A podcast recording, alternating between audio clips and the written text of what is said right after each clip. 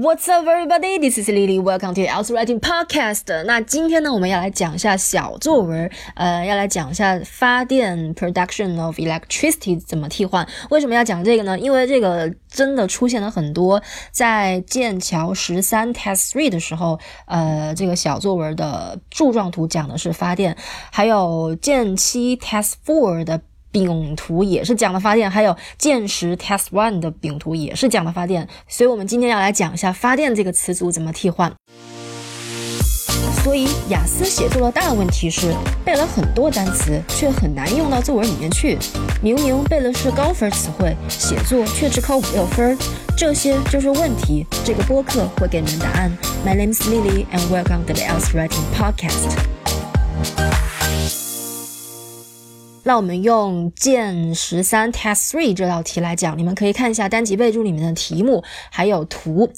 那这道题呢是有两个关键词的，一个是 production of electricity，还有一个是 consumption of electricity。但是那个 consumption of electricity 电的消耗、电的使用，我们在第十六集里面讲过应该怎么替换。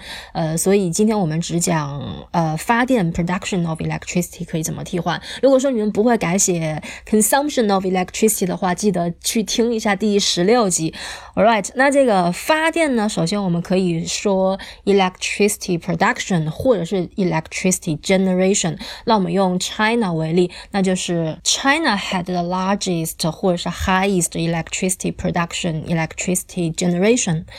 或者我们还可以用 production 和 generation 的动词，那就是用 produce 或者是 generate，呃，那还是用 China，那就是 China produced，或者是 China generated the largest amount of electricity。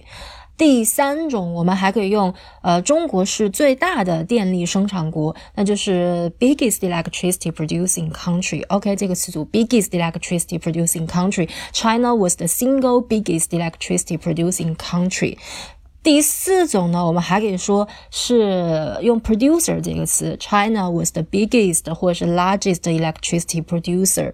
那如果说你们要说是第二大的电力生产国的话，比如说美国就是第二大的，那就是 the USA was the second biggest electricity producer。呃，然后最后记得 electricity 呢，你们是可以把它换成 energy 或者是 power 的 energy generation，power generation。